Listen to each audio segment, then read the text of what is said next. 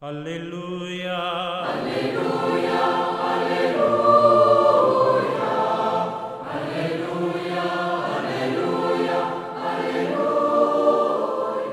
Hola, ¿qué tal queridos amigos? Aquí estamos en esta reflexión de los días domingos. Hoy es el cuarto domingo del tiempo pascual, el domingo conocido como del buen pastor. El Evangelio de este cuarto domingo es tan breve como denso. No se puede decir más en cuatro versículos.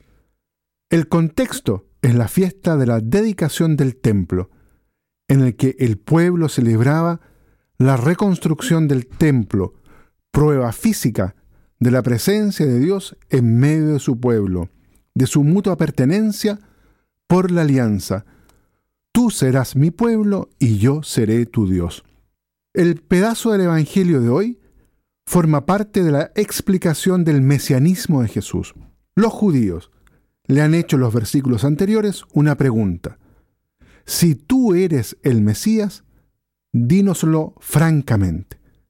A lo que Jesús les responde, Os lo he dicho y no lo creéis. Las obras que yo hago en nombre de mi Padre, esas dan testimonio de mí pero vosotros no creéis porque no sois de mis ovejas.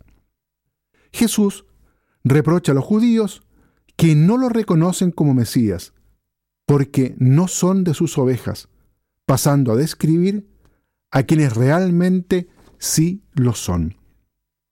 La imagen de las ovejas del buen pastor evoca el mejor retrato del creyente.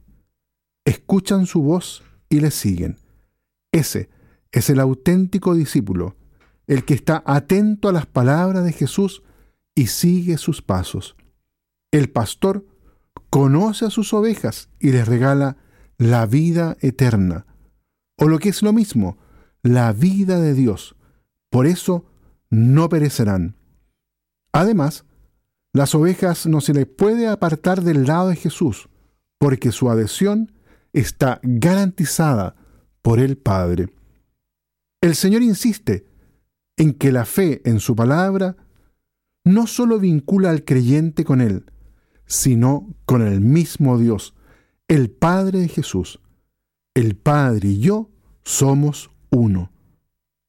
Ya no hay necesidad alguna de mirar al templo para descubrir a Dios presente en medio de su pueblo.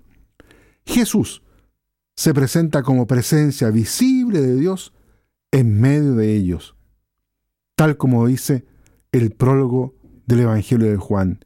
Y la palabra se hizo carne y habitó entre nosotros.